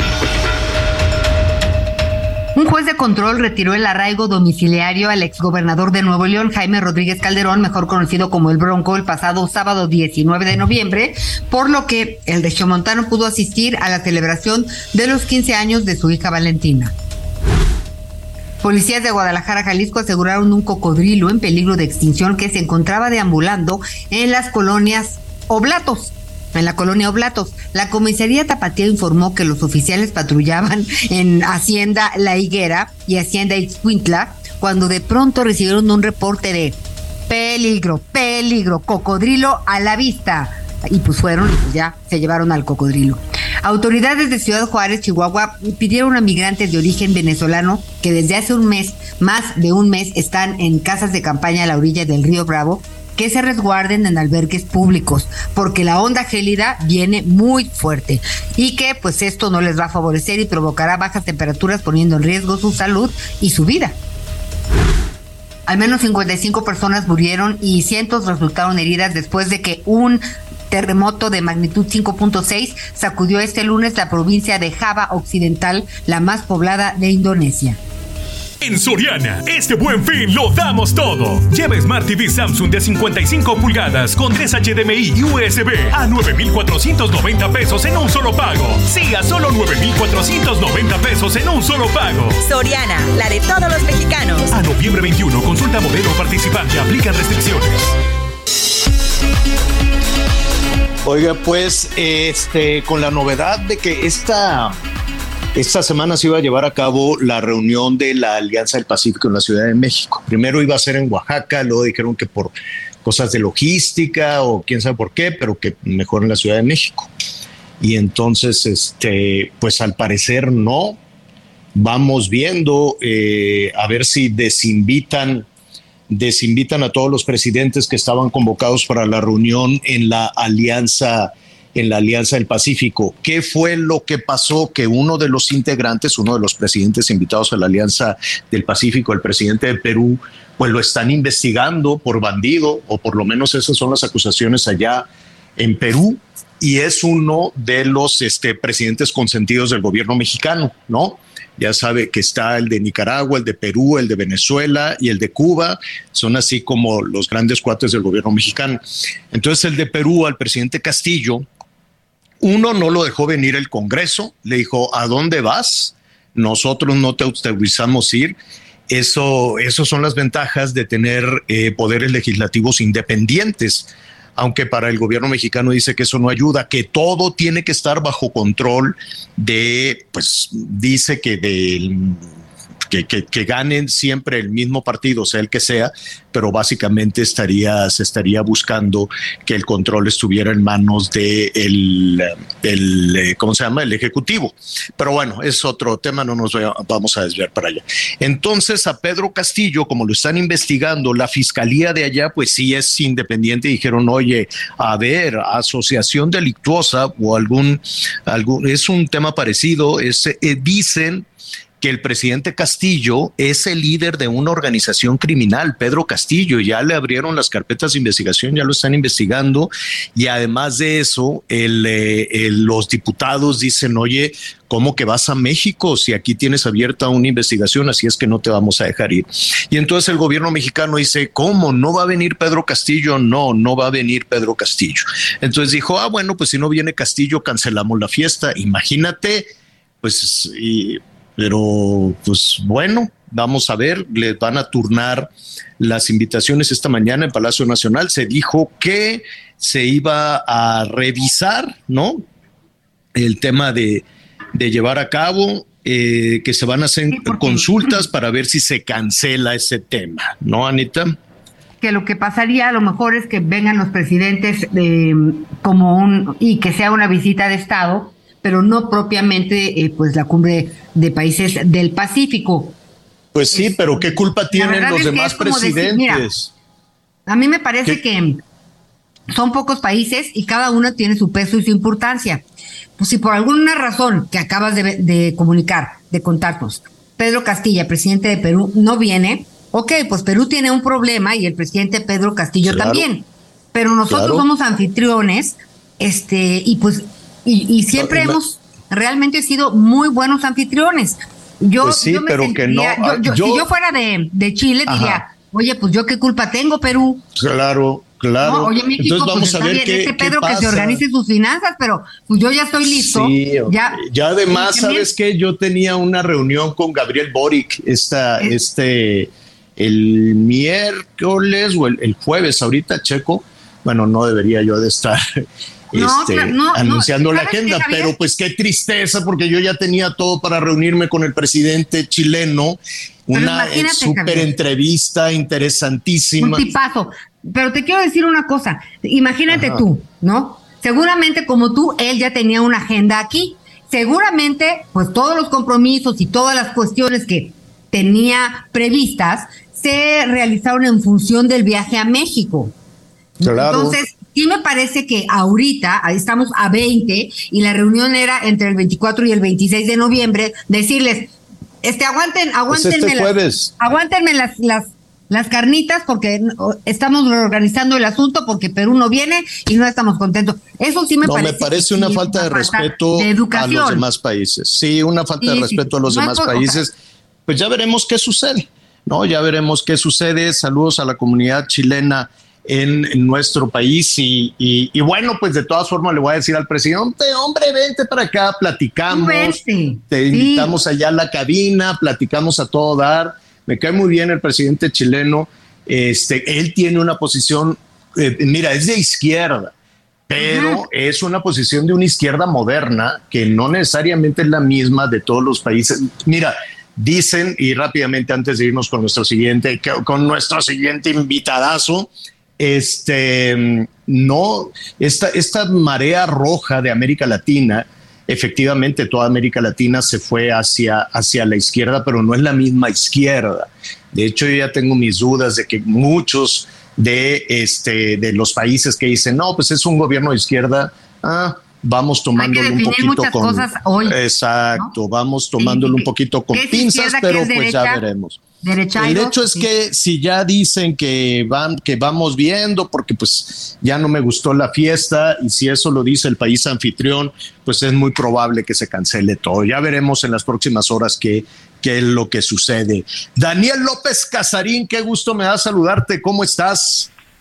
Igualmente, mi querido Javier, muy bien como loco, por supuesto, por todo lo que se ha dado desde el fin de semana con el inicio del Mundial y, pues muy contento de estar contigo y también, por supuesto, saludando a Ana María y el hecho lamentable en el sentido de que no se consigue el subcampeonato del Checo, pero que sigue siendo histórico. Oye, ¿qué le pasó? Es cierto que... Ah, ¿Qué, hacemos con, con, el Checo? Es, es un campeón, pero parece que son estas decisiones de tú vas a ser como ese eterno segundo lugar o qué va a pasar. Mira, Javier, a, muchos no les encanta luego escuchar y sobre todo a los aficionados cuando se tiene que decir el Checo Pérez es el volante número dos, es el asiento dos y él está ahí para apoyar a, Max Verstappen. La segunda eh, posibilidad en cuanto a victorias y en cuanto a lo que se pueda conseguir van para él. Lo primero va a ser siempre Max Verstappen y en esta ocasión se equivoca ahora sí que el equipo en cuanto a la estrategia. Trataron de hacer tres cambios de llantas para que fuera más rápido. Se queda a un segundo y centésimas de alcanzar a Charles Leclerc de Ferrari. No lo consigue. Y bueno, tal cual como terminó la carrera, es como termina el campeonato de pilotos 1, 2 y 3, Verstappen 1, Charles Leclerc de Ferrari 2 y Checo Pérez con Red Bull 3. Aún así, Sí es cierto que no consigue el subcampeonato, pero lo acabas de decir, Javier. Es histórico porque no podemos menospreciar lo que acaba de ser. A ver, es el primer mexicano campeón en la historia de la Fórmula 1 en cuanto a constructores, que es el campeonato de equipo, y es el primer mexicano en tercer lugar. Entonces, es impresionante lo del checo. Sí, definitivamente. Bueno, pues eh, mira, parecería novedad, pero así muy rápido porque hay varios temas para, tratar contigo. En México sí hay una tradición en, eh, eh, en, el tema del automovilismo. No es un asunto novedoso, para algunas generaciones sí puede resultar este, novedoso y decir por qué nada más el checo, por qué nada más el checo. Bueno, se tiene que conjuntar varios, muchísimos factores, ¿no? Para que talento que sí lo hay en este deporte pueda destacar de esa manera, pero México ha tenido esa tradición desde hace muchísimos años, ¿no? Es más, el autódromo tiene ese nombre. Exactamente, los hermanos Rodríguez y bueno, hasta hasta en Valle de Bravo, por ejemplo, Rebaque y, así podemos ir sacando nombres de pilotos mexicanos que han hecho historia que, que lamentablemente todavía no es tan fuerte porque pues sabemos que el fútbol en nuestro país es el que manda y luego el béisbol y luego el box, pero, pero sí hay una gran situación en cuanto a lo que es el automovilismo. Bueno, pues el fútbol manda. ¿Te gustó la inauguración? ¿Te gustó el partido inicial? Ese sí no me gustó nada. Pero mira, la, inauguración me gustó muchísimo. Jugaron con la historia, jugaron con el sentimentalismo. Eh, fuera de cuando ya sabemos que ponen a este actor Morgan Freeman a hablar con pues este influencer de, de una discapacidad y que, y que pues tienen este diálogo de la inclusión, de los derechos y todo eso que sabemos que es como para quedar bien bonito ante el público, aunque pues ese país justamente no se caracteriza por eso, ¿no? Pero pasando la, a la ceremonia, me parece que la ceremonia, cuando vemos a todas las mascotas eh, desde pues eh, eh, tiempos en que veíamos ahí a Juanito de México 70 espectacular, también vimos a Pique del 86, vimos a los alemanes, vimos a Gauchito de Argentina, eso estuvo muy hermoso y luego una parte en la que no sé si te acuerdas que coreaban los cánticos de las porras, ¿no? Por ejemplo, se escuchó el cielito lindo, por ahí se escuchaba el grito de los argentinos, de los franceses, e, eran momentitos y eso estuvo muy bonito. La verdad es que a mí sí, me gustó mucho esa nostalgia. Oye, es verdad que, que, yo no, no, no, vaya, no es un tema en el que, que esté tan involucrado, pero es verdad que por primera ocasión el país anfitrión pierde en el partido inicial es la primera ocasión en la que se da, eh, nunca había sucedido y, y es pues muy lamentable, porque también se mostró el por qué a los cataríes, y me refiero ahí sí del país de los anfitriones, no les interesaba este mundial y que entró a cuentagotas y con todas esas cuestiones que se ha visto de corrupción y de que el mismo Joseph Blatter se equivocó. Era el minuto 50 y se sale la mitad del estadio pierde su selección 2 por 0. Sí, sí, sí, o sea, una cosa lamentable para, para lo que significa una Copa del Mundo, ¿no?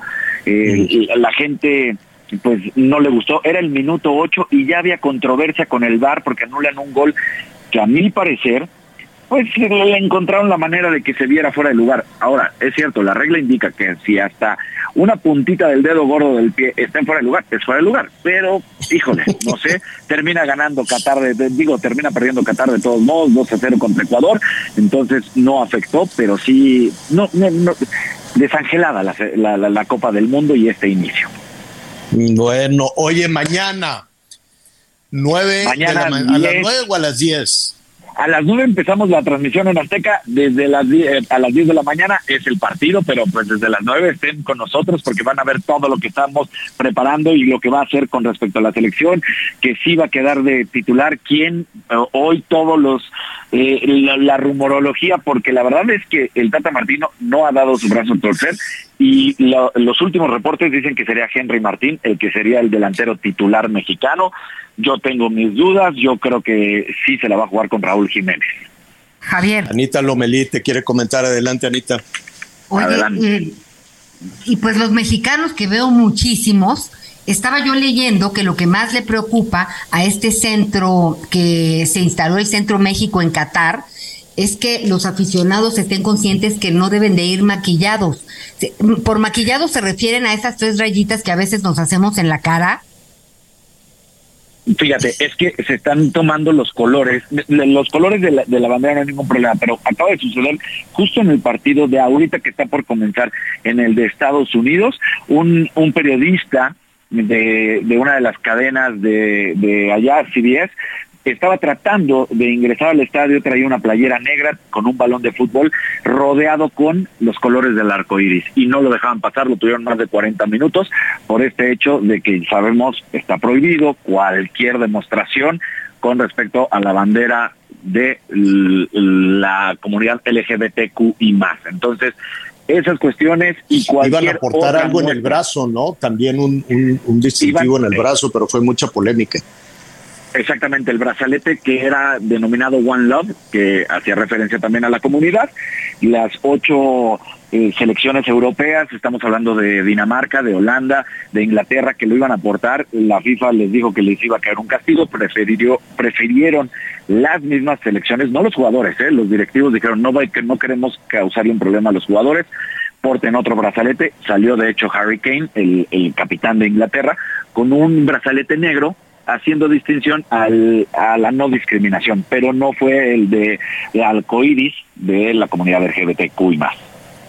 Oye, y retomando las actividades de hoy, bueno, pues la, la goliza tremenda sobre, sobre Irán. 6 a 2, los ingleses se dejaron ir con todo, demuestran que sí son una de las selecciones que está buscando una Copa del Mundo.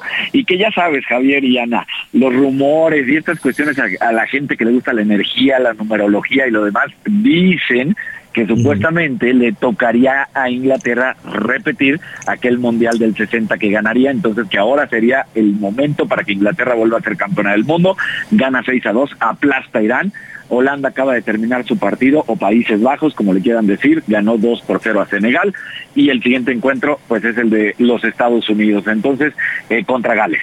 Así que vamos a ver qué es lo que sucede. Oye, los números hablan evidentemente la preparación, el historial, todo lo que se va construyendo, me queda muy claro, ¿no?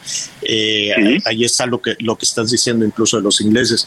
Pero para quienes eh, vemos, ¿no? Como, como, como aficionados en la televisión y nos gusta ver eh, cómo salen las escuadras, cómo salen los equipos. Yo en el partido inaugural estaba viendo que salieron los cataríes con una cara, con un semblante como diciendo, ahí está el patrón, ahí está el emir, nos van a dar de latigazos si perdemos. ¿No te da la impresión de que salían con, con, un semblante ya casi, casi de perdedor? Y, cuando ves también el semblante de los iraníes eh, tomando una decisión políticamente difícil, hay quienes interpretaron el silencio de, de, ellos en la cancha con el himno como una señal de protesta ante la represión del régimen iraní puedo estar especulando, ¿no? Pudo haber sido porque no se sabían la letra o porque a ellos no les gusta cantar. Pero eh, cuando salen con esas presiones, sí, dime.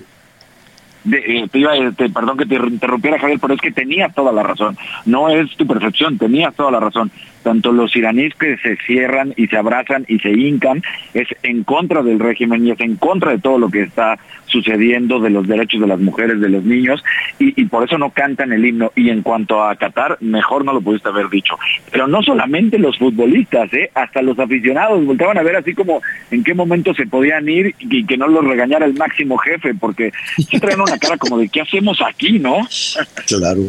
Claro, sí, sí, y eso cuenta. Yo, yo imagino que, que, salir anímicamente confiado es una buena parte del camino recorrido, ¿no?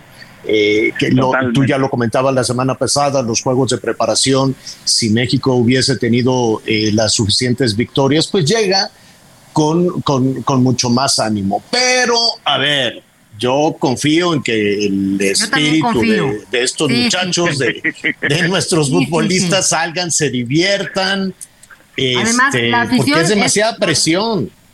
La afición mexicana es la mejor del mundo. Creo que esto también puede, puede inyectarles un, Mira, es, es la mejor, pero también puede ser devastadora, ¿eh, Anita? Los mexicanos, los aficionados, esperamos todos, sí. Esperamos todos, pero no creo que nos saliéramos del estadio o que se vayan a salir del estadio como hicieron los cataríes. Eso sí, tienes razón, eh, Ana María y Javier también. Lo que pasa es que sí, la afición futbolista, no solamente la de México, sino la del mundo, tiene muy poca memoria y siempre es la crítica, ¿no? Hoy estoy contigo, pero mañana ya no sé si hayas ganado o no, no me importa. Ahora, los, los seleccionados mexicanos están muy enojados, sobre todo con nosotros los medios, eh, Javier, ya sabes, nosotros somos los culpables, somos los ¿Y ahora, ¿Y ahora por qué? También, ¿y ahora de qué? Ahora resulta, eh, esto está sucediendo ahorita en el centro de medios, de hecho acaba hasta de salir a hablar eh, Memo Ochoa hace unas cuantas horas y decía que estábamos inventando todo de Raúl Jiménez y que no estaba lesionado y que estamos siendo muy injustos con él. No estamos siendo muy injustos con él y no estamos siendo muy injustos ni con el Tata Martino ni con la selección. A ver, la selección lleva en caída libre desde hace dos años. No ha dado los resultados esperados. Sus primeros dos años fueron muy buenos. Los últimos dos han sido muy malos. Y de sus últimos cinco partidos lleva tres derrotas. Y además, eh, derrotas importantes. Derrota contra Canadá, derrota contra Estados Unidos. Y luego tienes un jugador que no ha jugado desde agosto, que el partido que tuvo en el amistoso ahora reciente, que se pierde contra Suecia, lo veías caminar porque está desencanchado, natural, no es solamente porque sea mexicano, cualquier futbolista que no tenga ritmo de partido, pues no va a estar bien, así de sencillo, pero les molesta que, que, hagamos hincapié en esta situación. No, bueno. Pues ese, es, su trabajo, oye. me pena muchísimo. Bueno, pero así es de apasionante. Ni modo, así es esto. Pues, ¿qué le, ¿qué le vamos a hacer? También es cierto que cuando hay cuando todo es felicidad y todo va jalando y todo va avanzando, pues también se siente bien bonito, ¿no? También, también nos toca un cacho, un cacho de todo eso. Oye, qué gusto saludarte. ¿Qué sigue entonces? Em, eh, pues ya fue el, eh, el, el eh, Inglaterra, la goliza contra Irán. Ahorita creo que están contra Senegal, si no me equivoco. Hay otro partido en ese, momento. Ese también ya se ganó. Ese fue el de Holanda, que ganó 2-0 en, 98 minutos. Bueno, Países Bajos, ya sabes que ahora ya, ya les tenemos que decir Países Bajos. pero todavía hay gente que le dice Holanda, ¿no? Y en 8 minutos arranca el de Estados Unidos contra Gales. Ese, eso, esa es la agenda para el día de hoy. Mañana. Y, y los estadounidenses van motivados. Ahí les, les habló Biden. Me dio mucho gusto que Biden les habló por teléfono y les dijo, órale compadres, con todo. Javier, Estados Unidos en verdad ha hecho las cosas de manera espectacular. Un día deberíamos de voltear a ver cómo han preparado desde las, los colegios, las primarias, el amor por el fútbol. Sigue siendo un deporte más de, las mujeres en el sentido, porque ya sabemos que son ultra mega campeonas, la selección femenil de los Estados Unidos, cada vez agarran más adeptos en, en el varonil, pero la manera en que han invertido y lo que han hecho para que crezca al nivel, por ejemplo, de la NFL, del básquetbol, o del mismo béisbol allá en Estados Unidos. Es impresionante el trabajo que están haciendo en Estados Unidos.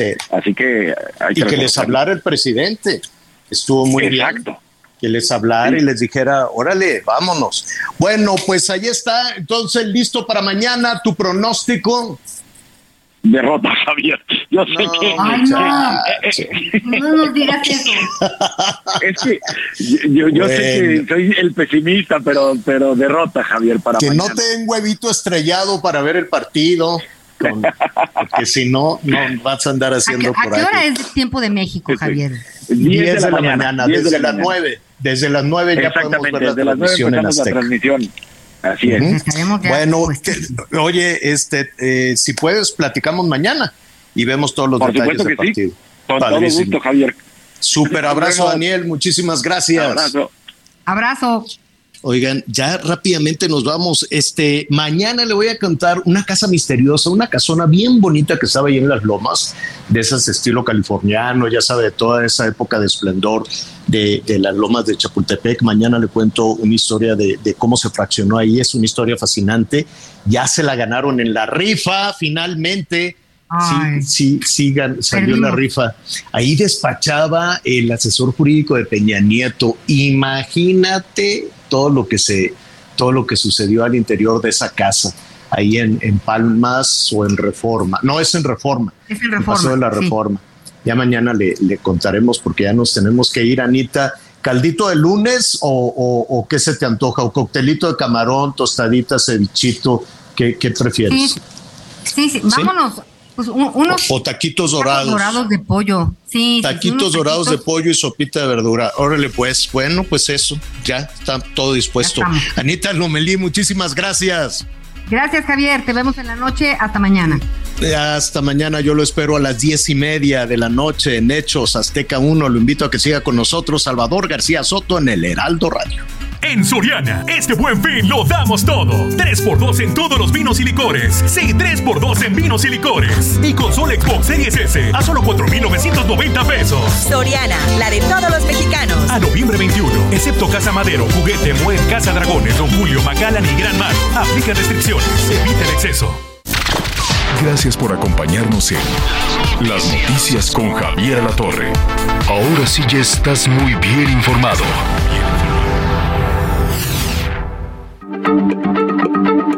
Heraldo Radio, la H se lee, se comparte, se ve y ahora también se escucha.